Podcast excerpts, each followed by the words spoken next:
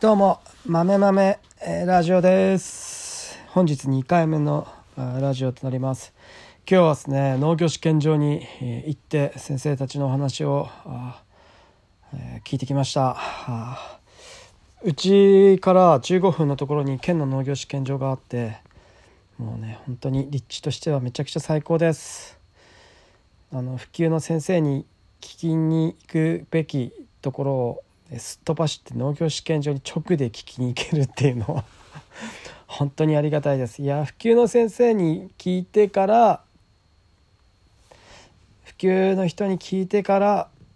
農業試験場の方がいいですよってよく言われるんですけど例えばこう普及の人に聞いたら普及の人はあの試験場の人に聞きに行ってでまた僕に伝わってくるってまた聞きになるわけですよ。そうするとこう質問の回答にさらに追加質問ってねできないですよね。言われたことが返ってくるだけになっちゃうんでやっぱこうやっぱこう聞いて帰ってきてその答え聞いた答えでまたさらに質問が浮かんできてっていうやり取りを、えー、と僕は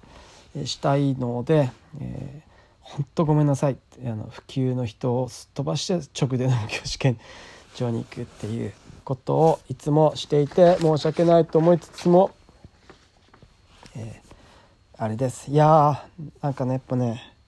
こう農業はこうどこまでが限界なのかっていうのを知りたいっていうのがあってもう結局大豆の話を聞き大豆の話を聞きに行ったんですよね。大豆の話を聞きに行って、えーやっぱねちょっとね自分と思ってるのとは若干違うなんだろう、うんと、大豆の場合、えー5月下旬から7月の上旬ぐらいまでのハ種のあの龍宝っていう品種はそういう適期な適期がそういうふうに5月の下旬から7月の上旬ってなっててえもちろん5月の下旬に、えま巻くと、えー満化するって言ってつるになるって言うんですけど、えー豆科の植物って肥料が多すぎたり、えー生育が旺盛になりすぎると花を咲かせなかったりするんですよ。花咲かせずに木が木ばっかり大きくなって花咲かせずに終わるみたいなことがあるわけですよ。これってもう致命的じゃないですか花咲かないと実にならないんでだから大豆の難しさって肥料いっぱいやりすぎたらいっぱい取れるってことじゃなくって肥料いっぱいやっ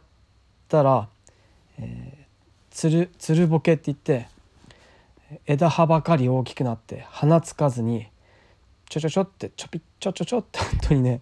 少しだけ花が咲いて終わるっていう実もちょちょっとしかつかないでずっとこう青々とした木が立派な木がただの木を育てる感じになって実が取れないっていうのが、えーあるんですよね。あのまあ、多分これは枝豆に限らずそういう植物ってまああると思うんですけど、まあ、豆か大豆とか大豆とかももろにもろにそうなんですよ。それをねつるになるつるつるぼけするっていう風な感じで言ったり満化するっていう、まあ、つるつるつる化するってことなんですけどっていう風にあの言うんですけどだからえっと適期より早くまいたところで早く収穫できるだ6基本的には6月に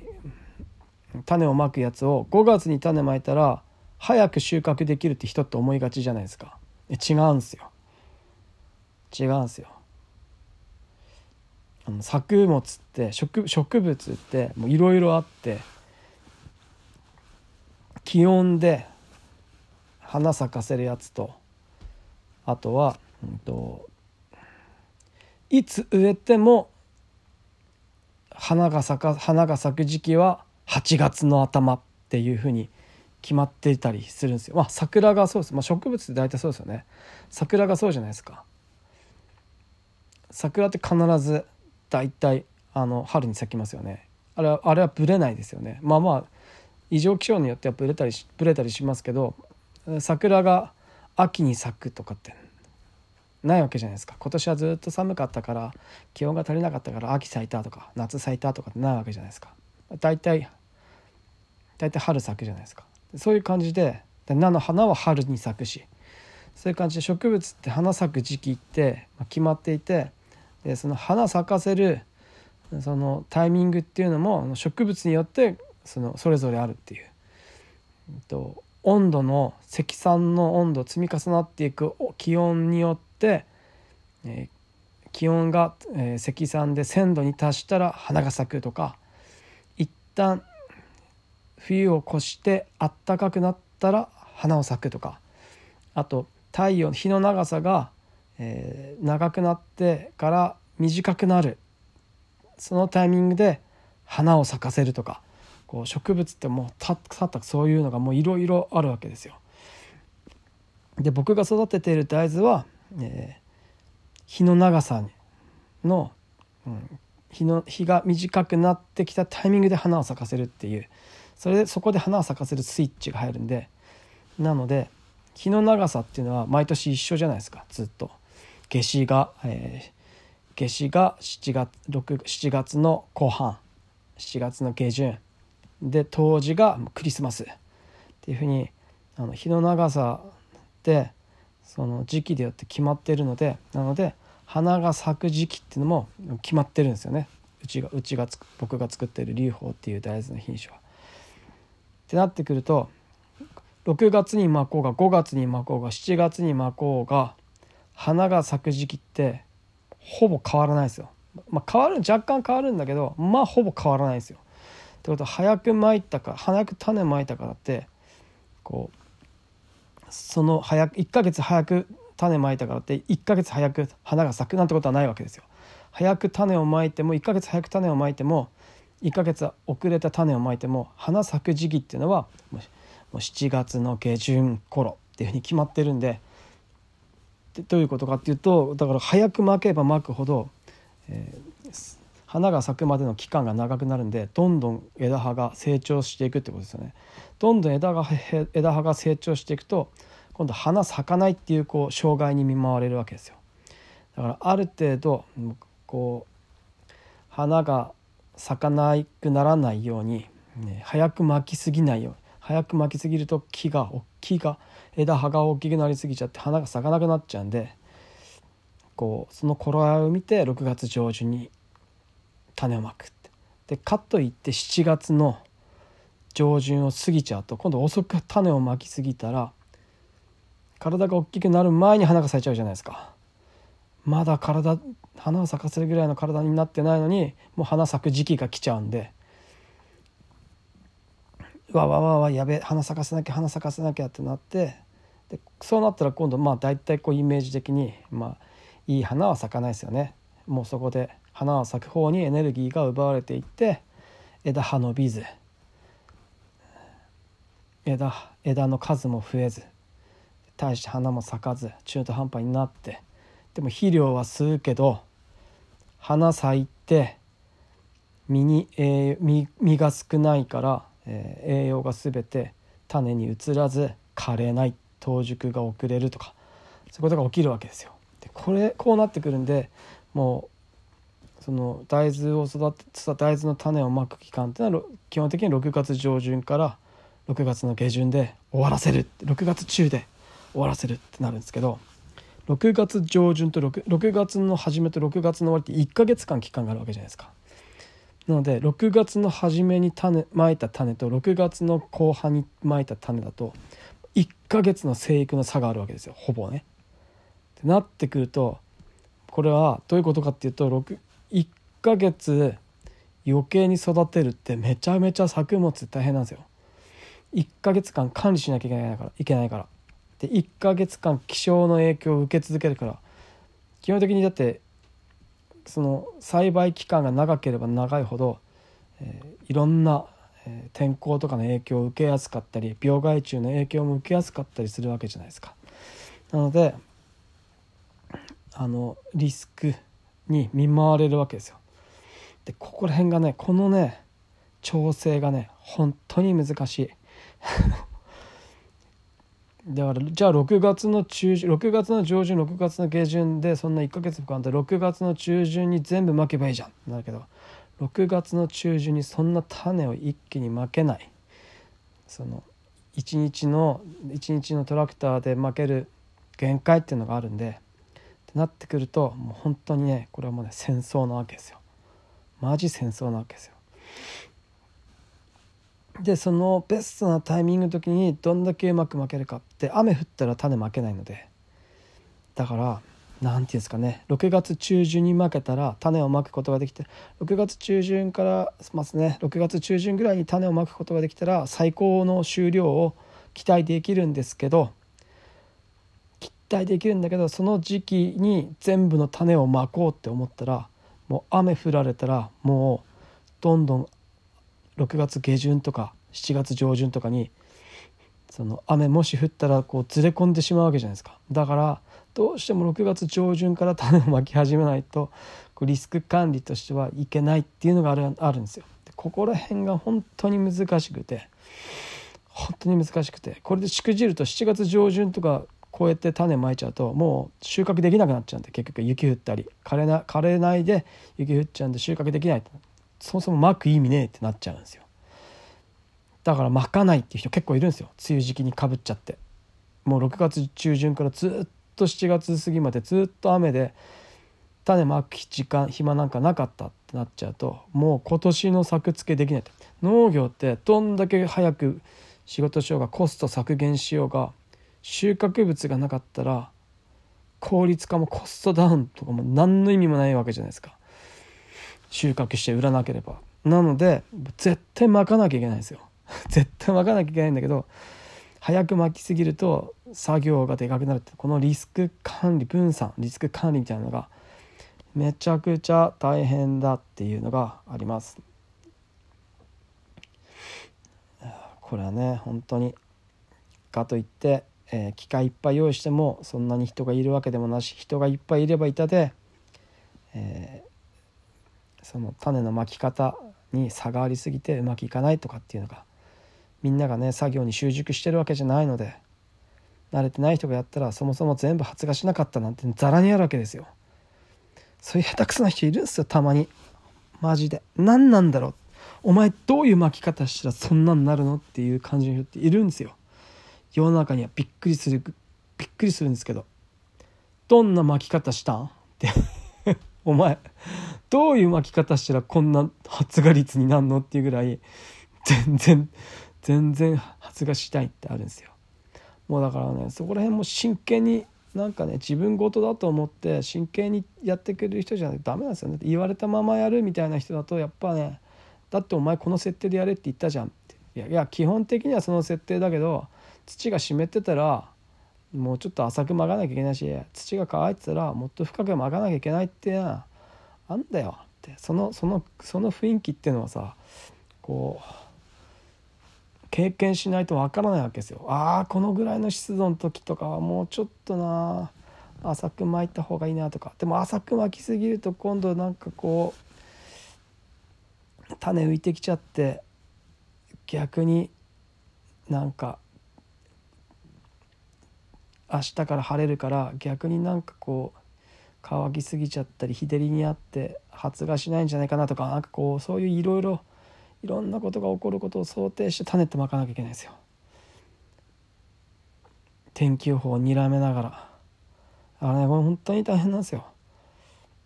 本当大変なんですよ。なんか勉強すればするほどさっぱりわけが分かんなくなってくるわけですよ。まあ、これはしょうがないですよね。あの未来予測をしようとしてるんで。だからその未来予測をしようとしてるのがそもそもいろんなことの問題が起きるんで未来予測なんてできやしないですよね。でリスク分散すればするほどもうもちろんコストゾーンになるわけじゃないですか。いろんな手を打たなきゃいけないんで手段を増やさなきゃいけないんで。でも、えー、コスト下げるために、えー、手段を絞るとそれはそれでもうリスクが大きくなるわけじゃないですか。だからね本当にこのバランスちゃ難しい。もうこれは結果でしかわからない。本当に結果でしかわからないんですよ。結果がうまくいったっていうのでああよかったなっていう。じゃあこう手段が戦略がうまくいってたんだなってもそれもうまくいったのもまあ運ですよ。ほぼ運ですよ。でも考える考えない考えるのと考えないのとじゃあやっぱね生き残れる確率っていうのは全然変わるんでありとあらゆる情報をこう集めて鑑みて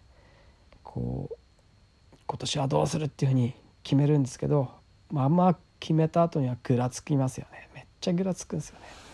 めっちゃぐらつくんだけどもうあとは行くしかねえって言って決めないともうねそうやって決めなきゃいけないこと1個2個じゃないですよ。めめちゃめちゃ毎日そういう決断が迫られるわけですよ。もう春になってスタートしてしまうと。だからこの冬どんだけ準備するかがめちゃくちゃ大事で、えー、試験場に行っていろんな先生にいろんな意見を聞いてきてそういういろんな先生にいろんな意見を聞く聞くことでこう僕にいろんな情報が集まってその情報の中で僕がこう決断するっていう感じの仕事をしております。これねなんか大豆始め大豆やった時はそんな気にしたことなかったそこまでね。今今ほど。今の10分の1ぐらいの知識しかなかったしそんな難しく考えてなかったんですけどうまくいってたんですよね。たまたまだと思うんですけど。あのぐらいの感じでやれたらいいんだろうなと思うんですけどもうあの時には戻れないですよね。もう情報が増えちゃってるんでもう頭の中に。そしてその情報もこう判断材料になっちゃうんで。こはねマジ難しいっすね。なんか適当にやってた時の方がうまくいくみたいなことはあるのかもしれないですけどだからそのその情報自分が持ってる情報のこう重さそれがどれぐらいさあの生育に影響する情報なのかその自分の一個一個の判断がどのぐらい生育に影響するものなのかっていうのもちゃんとしっかり自分の中でこう経験値として積んでおかないと知っておかないといけないんだろうなっていうのでいやいやこれはね本当にね10年とかじゃ上がらない世界ですよ本当に。で10年とか経ったらもう気候なんか全然変わっちゃうしさ。ほんとね大変。さっぱりあかんねだから大企業とかはもうコオロギとかに行っちゃうわけですよ。計算できないですもんねやっぱ農業って。計算立たないですもん。工場みたいな感じで何分かこの機械を作動させたらどれぐらいの成果が上がるみたいなのの計算ってできないんで。比較的ね結局花を咲かせるっていうのはね花を咲かせる植物っていうのはやっぱね大変ですよ。実を取るのは大変ですよ。だって花咲かなかったらもうそれそれでもう実の上限ってもう花咲いた時点で決まっちゃうんですもん。今年の終了はもう見えてるわけじゃないですか。上限が花咲いた瞬間に。花の数数えれば。でそこから鞘がつくんで鞘の数その最初の鞘の数数えたらもう今年の収穫っていうのはもう見えてるわけですよね。これはね本当に大変。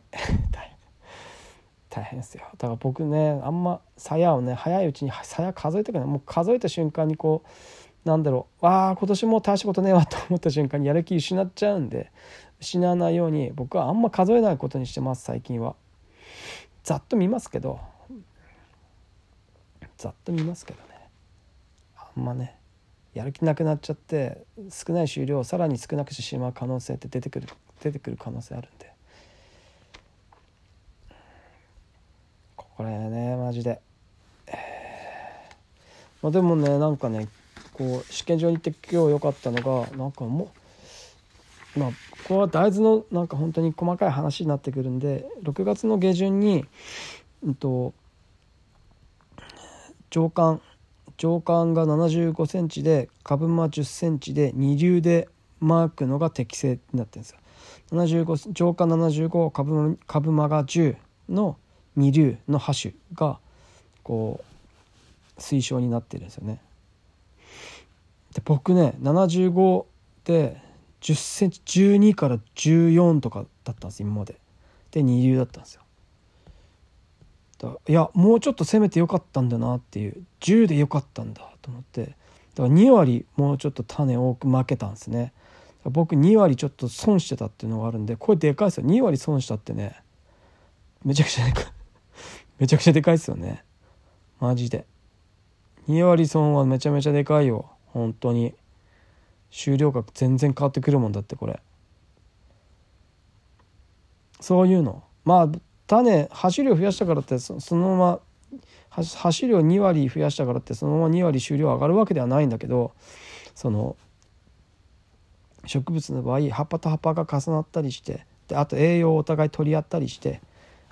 あの日陰になったり栄養を取り合ったりでそこまでねあとあとこう徒長しちゃったりとかいろいろあるんでそその単純にそういうふうに考えられないんですけどまあでも最高の最高値としてはもしかしたらそういうふうに、えー、2割ぐらい変わる可能性ってあるのかもしれないんで。で1割変わるだけで全然違うんで。